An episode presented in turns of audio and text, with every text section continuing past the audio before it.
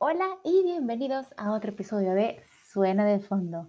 Ya sé, no nos hemos escuchado en un buen tiempo, pero créanme, vengo recargada con muchos temas que son muy importantes y tal vez van a despertar una que otra inquietud en todos nosotros. Hoy, Suena de Fondo, papá se fue en un barco de Patiño con arroba nat. Y muchos dirán, Ale, ¿qué canción es esta y qué nombre más extraño? Pues les digo, esta canción es en alusión a la migración básicamente, bueno, digo el primer verso de la canción, dice, papá se fue en un barco vestido de mujer, papá se fue a Costa Rica por el bien de Tula y por el mío también. Habla de la migración específicamente entre Nicaragua y Costa Rica. Pero hoy no vamos a hablar solo de la migración entre Nicaragua y Costa Rica, vamos a hablar exactamente de la migración irregular. Exactamente. Muchos la conocen como migración ilegal o migración sin documentos. A mí no me gusta decir ilegal porque de verdad creo que ningún ser humano es ilegal en este mundo, así que vamos a utilizar el término irregular. A ver, este episodio tiene por nombre eh, pesadilla o sueño americano. Vamos a hablar un poquito de eso y las consecuencias, algunos de los problemas o cómo la vulnerabilidad de la migración puede afectar, puede afectarnos a todos. Yo creo que todos hemos escuchado el término de sueño americano, ya saben, ese sueño que nos vendieron a todos diciéndonos que, que en América del Norte era este, este Disneylandia, donde todos los sueños eran posibles y donde todos podíamos tener una vida mejor de la que teníamos en nuestros países de origen. Yo, pues, como lo saben, soy del Salvador, prácticamente parte del, no prácticamente, literalmente parte del Triángulo Norte Centroamericano, y sí experimentamos una ola de migración bastante fuerte junto con, con Honduras, Nicaragua y Costa Rica. Eh, es complicado, es complicado y sé que la migración no solamente se reduce en Centroamérica, también está la migración mexicana, está la migración haitiana, está la migración en África, está la migración en Europa, eh, hay migración en todo, en todo el mundo. Pero esta vez me quiero enfocar específicamente en esa migración centroamericana porque es de la que más más contacto he tenido. ¿Qué pasa con esto del sueño americano y por qué se me vino esta idea a la cabeza? Verán, yo pasé alrededor de cinco semanas y un cachito más eh, viviendo en Estados Unidos. Logré participar en un programa de intercambio y me fui con una visa de, de, intercambio a Estados Unidos. Y hay una cosa que tienen que saber de mí cuando voy para estudiar o intercambio a un país nuevo, yo trato de vivir como que si fuera que estoy oficialmente viviendo en el país. Así que se me vino a la mente hacer este podcast desde entonces, pero evidentemente quería tener la experiencia completa y analizarla a cabalidad para poder comentar un poco al respecto. Prácticamente se podría decir que iba a estar viviendo el sueño americano, ¿no? Iba a ir a Estados Unidos, iba, bueno, fui a Estados Unidos, logré trabajar en Estados Unidos, Fui, de hecho, estuve en Washington, D.C. Para mí, como, como, como licenciada en Administración Pública y Gobierno, especialista en gobierno, era un sueño hecho realidad. Estar básicamente en la capital política, por así decirlo, de Estados Unidos era y fue un sueño hecho realidad.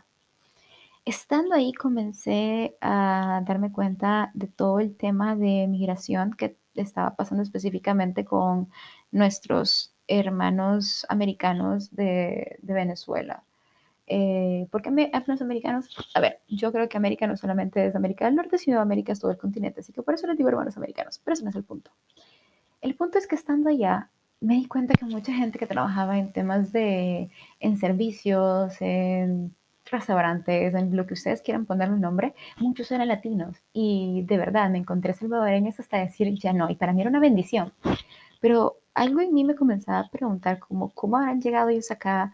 ¿Habrán experimentado algún tipo de violencia? ¿Cómo habrá sido su proceso? Y es que, vean, yo creo que todos conocemos a alguien que ha migrado irregularmente para, para América del Norte. Eh, gran parte de mi familia, familia por parte de, de, ambos padres, ha migrado a, a, Estados Unidos por algunos en una vía más legal y otro en una vía un poco más irregular, ¿no? Pero fue específicamente hablando con uno de mis familiares cuando me comentó cómo había pasado todo que literalmente me rompió el corazón. Saber la experiencia, saber la violencia, saber todo lo que sufrieron, me hizo querer meterme un poco más en temas de migración. Y así es como, pues se me ocurre hacer este podcast, perdón por la introducción tan larga, pero se me ocurre hacer, perdón, este episodio, hablando un poquito sobre esto. Y vean, esta vez no solamente les tengo yo, o sea, no les, tengo yo comentando el tema, sino que también traigo como que algunos, algunas anécdotas que logré encontrar en internet, en algunos estudios eh, sobre el tema de la migración. Y básicamente, como contexto, podemos empezar con, con este. Este, este es un, una anécdota de una persona cuyo pues, nombre de la investigación tiene como Lupe. Lupe nos dice, salí de México cuando tenía 16 años. En los estados conocí a mi marido, tuve a mis hijos y viví por casi 12 años. Cuando estaba embarazada de mi último hijo, me agarró la migra. A mi esposo lo habían deportado, así que los dejé deportarme a mí también, pensando que en México estaríamos bien. Viví ahí por cuatro años, pero no estábamos bien. Mi, esposo cruzó de vuelta primero, después mandé a mis hijos y luego traté de cruzar yo también, pero no pude. Me agarraron. Me tuvieron por tres meses detenida, me soltaron apenas esta mañana. ¡Wow! Creo que esta pequeña eh, historia sobre Lupe y su familia nos deja ver muchas de las problemáticas que tiene el tema de la migración. Uno es la, esa, esa, esa, esa fracción que vive o, ese rompimiento en la familia que, que se vive, que es inevitable realmente. Y es triste porque yo no culpo nunca a los migrantes. Las personas tenemos un instinto de supervivencia que nos ha caracterizado por, como seres humanos.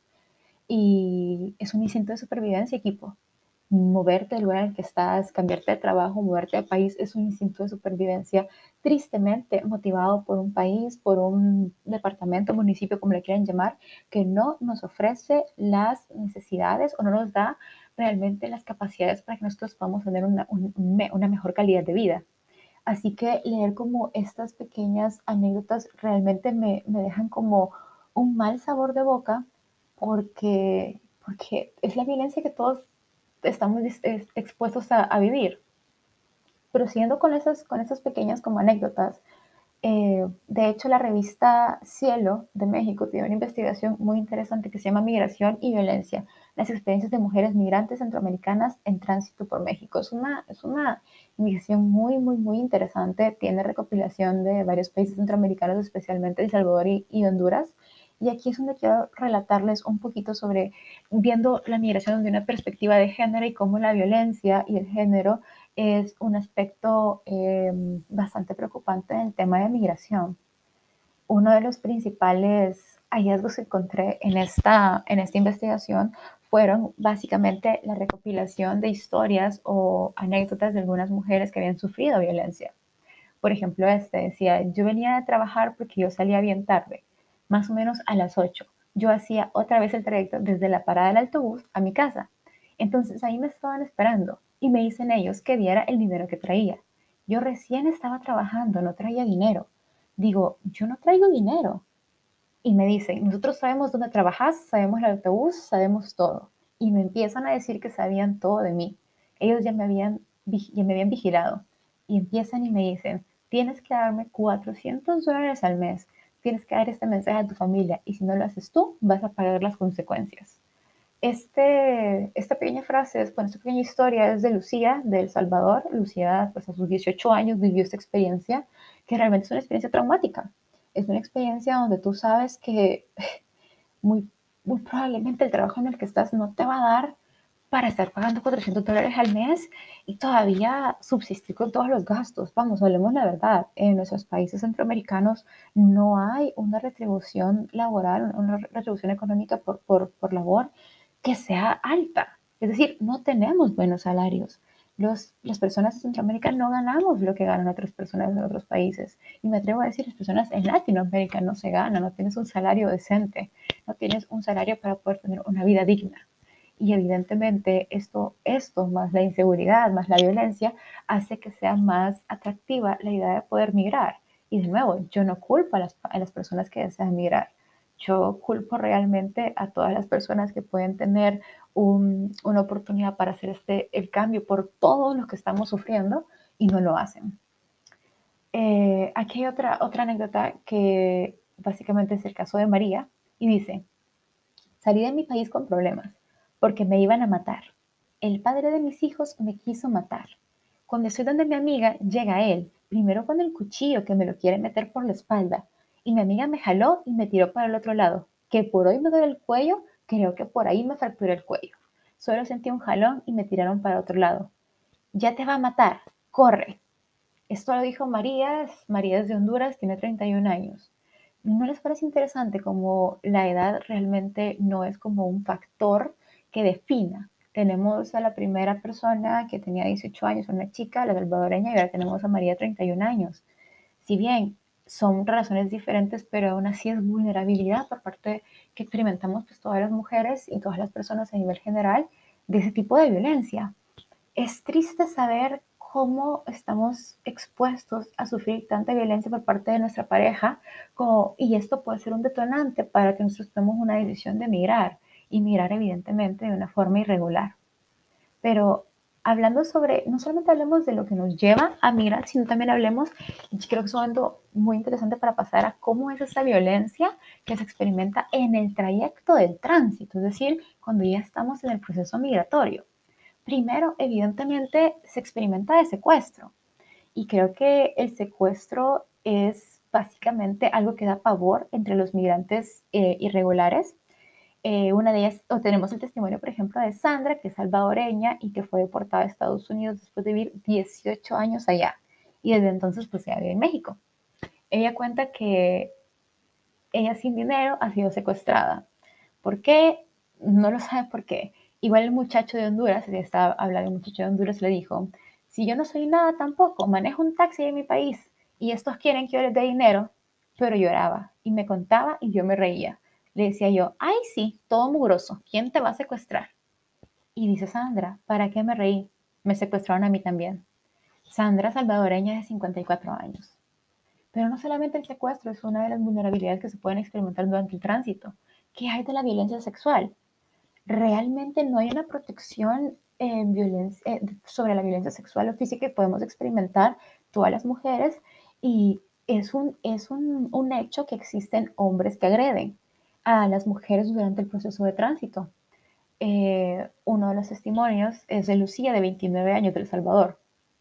Ella nos cuenta, y luego que él comienza a quererme forzar, quererme forzar y a usar mi cuerpo, tocarme así bien feo, y entonces yo lloré mucho, me puse a llorar porque me agarró un temblor bien feo en el cuerpo. Yo sentía que no podía ni respirar siquiera, porque pues yo no soy de esas mujeres que se andan acosando con el primero que les toca la mano. Entonces decía yo, ¿qué es peor? ¿Que me viole uno o que me violen muchos? Entonces yo como que me salía del cuarto, no podía porque sabía que si yo me salía, me esperaba afuera. Yo le pedía a Dios no más que le quitara esos pensamientos a este hombre estuve luchando y luchando ahí. La verdad es que Lucía nos narra que salió del cuarto con intención de rentar uno para ella sola, pero que el recepcionista no quería aceptar su dinero. Tampoco la dejó salir del hotel. Ella realmente se sintió amenazada, eh, implícita en su trato y en el de los demás hombres que se hospedaban ahí. Por eso ella no sabía que no contaría con el apoyo de nadie al salirse del cuarto y que afuera le esperaba tal vez algo peor con lo que lidiar que lidiar con el hombre que estaba dentro de su cuarto. Cuando a veces no, somos conscientes de esto, cuando decidimos tomar, eh, ya saben, la valiente decisión de mirar irregularmente, sí, sí nos dicen que es complicado, que es peligroso, muchas cosas, pero realmente hasta que no se vive o no lo escuchamos, no sabemos a qué tan expuestos podemos estar. Pero además de la violencia durante el, el transcurso, también existe violencia a la llegada y específicamente, primero que nada, la violencia de la pareja. Es una amenaza definitivamente para la vida de todas las mujeres en cualquier lugar de llegada y este factor puede agudizar muchísimo la situación en la que muchas mujeres no cuentan con un apoyo familiar que solían tener en sus lugares de origen, evidentemente. Eh, uno de estos casos es el caso de Laura y Laura nos cuenta que la primera vez todo salió bien. Tardé un mes en llegar a Estados Unidos. Entonces, ya en el 2006, pues yo comencé a tener problemas con el papá de los niños. Ya él comenzó a golpearme y en Virginia lo arrestaron por violencia doméstica. Pero de ahí lo soltaron por una fianza. Pero como ahí tenía para presentarse a la corte, él decidió que nos moviéramos para Charlotte. Ahí nos fuimos a vivir. No lo pude dejar por lo mismo, que los hermanos comenzaron a estarme amenazando porque casi todos ellos están allá y pues yo no tenía familia, tenía que hacer lo que ellos decían. En el 2008 decidí venirme a Salvador de nuevo. Ya no quise aguantar más eso. Para el mes se vino su hermano de allá y él venía huyendo porque había asesinado en Virginia. Laura, de 33 años, nos cuenta básicamente y muy tristemente, no una experiencia aislada de las mujeres que experimentan violencia de género o violencia eh, pues en pareja, porque no solamente la violencia en pareja puede ser en nuestros países de origen, pueden ser en cualquier momento. Y e imagínense en un caso de migración cómo todo esto puede afectar y cómo, como, lo, como lo mencionaba al principio, pues agudiza la situación de vulnerabilidad que se está experimentando en un nuevo país eh, con el trauma de haber cruzado, pasando a quién sabe cuántas cosas. Ella decía que pasó, tardó un mes en llegar a Estados Unidos. Imagínense un mes en todo este tema de no saber si te van a agarrar, si vas a poder llegar. La verdad es que no son situaciones sencillas y creo que es necesario darle muchísimo más hincapié a todo esto. Ojo, no para que la gente deje de tomar la decisión de buscar un mejor, un mejor futuro, sino tal vez para poder hacer algo por esas personas y, tratar de darle una, una, al menos una migración digna, como la merecemos todos y todas. Por eso este, este podcast o este episodio del podcast se llama pesadilla sueño americano, no solamente, y es la primera parte, o sea, toda esa pesadilla, más que un sueño americano, que se vive antes, durante y a la llegada de una migración. Porque, vamos, hay que decir la verdad, llegas a, al país donde tú decides migrar y no tienes una red de seguridad y no tienes nadie que te escuche y no tienes un trabajo seguro y luego te das cuenta que te llevaste muy poco dinero para poder sobrevivir el tiempo que necesitabas estar allá. Y déjense de eso, ahorita hablamos de la violencia que experimenta. Evidentemente esta violencia no solamente la experimentan las mujeres, también los hombres son, y los niños también son eh, víctimas de ese tipo de violencia. Pero ahora hablemos entonces también de aquella violencia que, que se experimenta ya estando radicados en Estados Unidos. Y creo que este es un tema bien interesante porque creo que se habla muchísimo sobre cómo eh, las personas latinoamericanas llegan a Estados Unidos o a cualquier otro país y son vistos más como sujetos de servicios o, o, sí, o sea, de algún bien o servicio y no tanto como seres humanos. Realmente el nivel de violencia por racismo eh, es increíblemente alto. Empecemos por una cosa, los trabajos en los que las personas que no tienen un documento para residir legalmente en un país, em, los trabajos que ellos pueden optar son trabajos muy demandantes, son trabajos que no son sencillos, son trabajos en construcción, son trabajos eh, en limpieza de hogares, limpieza de hoteles, son trabajos que realmente son duros de hacer. Y se, se, ha popularizado mucho esta idea que básicamente los, las personas de migración irregular hacen todos aquellos trabajos que las personas nacionales no quieren hacer. Y hasta cierto punto es cierto. Yo eh, todo el tiempo que estuve en Estados Unidos, bueno, que sé que fueron cinco meses, pero traté de verdad de verlo desde la perspectiva más, más realista, todas las personas, o sea, casi todas las personas, por no decir todas, eh, que me atendieron en algún establecimiento de comida, que me ayudaron con el tema de limpieza porque me estaba quedando en un, en un, en un hotel, todas eran personas latinas. No encontré una sola persona eh, estadounidense que, completamente estadounidense, nacida ahí, no, no naturalizada, que, que estuviera en el tema de servicios. Eh, fue bastante impactante para mí porque, o sea, lejos de que fueran latinoamericanos, había muchos compatriotas, había muchos salvadoreños y, todos trabajaban en, en ese tipo de, de, profesiones o de trabajos que no son tan bien remunerados para la carga de trabajo que realizan. Además de eso, ya como una experiencia muy personal, una de mis familiares cercanos que, que cruzó la frontera cuenta, no me contaba, tenía mucha curiosidad de saber cómo es que había pasado todo eso, ¿no? Pues esta persona me contaba que había sido tan difícil la situación pasar y también estar ya, habiendo, ya, habiendo llegado a Estados Unidos, porque, a ver, que pases y que te puedas establecer no quiere decir que te vas a adaptar, porque de nuevo, no tienes a tu familia, no tienes a tus amigos, no tienes certeza de nada, eh, vives con una inseguridad terrible y muchas veces las personas soportan todas estas situaciones porque quieren un mejor futuro. Y ese mejor futuro significa tener ese, ese mal sabor de boca entre tu salud mental, tu integridad física y tu integridad emocional y el futuro que quieres para ti, para tu familia. Entonces trato de pensar en aquel sueño americano que nos vendían diciéndonos que, que en Estados Unidos todo es posible, que América del Norte es lo mejor que podemos encontrar y todo lo bueno que nos vendían. Y sí, a ver, no estoy diciendo que esa sea la realidad de todas las personas. Hay personas que han logrado llegar a Estados Unidos, se han establecido y han podido tener una mejor calidad de vida y gracias a ello pueden apoyar a sus familias en sus países de origen. Pero también está el otro cara de la moneda. Está la cara de la moneda que es complicadísimo, que es representa una vulneración de derechos humanos en todos los sentidos. Eh, también el, todo el tema de deportaciones, que es inhumano completamente en todos los países, no solamente en Estados Unidos. Me parece que es una alarma más que una bandera roja, es, es una alarma que es como una alarma de incendio que suena todo el tiempo y que deberíamos de tomarle un poco más de atención. Así que después de mis cinco semanas pensando en pesadilla o sueño americano, llegué a la conclusión que depende. Depende de qué tanta suerte tienes. Para unas personas sí es el sueño americano, pero para otras realmente es una pesadilla. Es una realidad que muchas personas se regresan porque nunca se adaptan, porque no les gusta, porque no se acomodan o porque están viviendo un ciclo de violencia física, emocional, patrimonial, económica, de todo tipo, con las personas con las que están viviendo, sean sus parejas o familiares, o incluso con los caseros de donde están viviendo. Y no es sencillo, equipo. La verdad es que no es sencillo. Yo he tenido la oportunidad de poder vivir en otros países como estudiante, claramente. Eh, no crean que me puedo haber quedado ahí.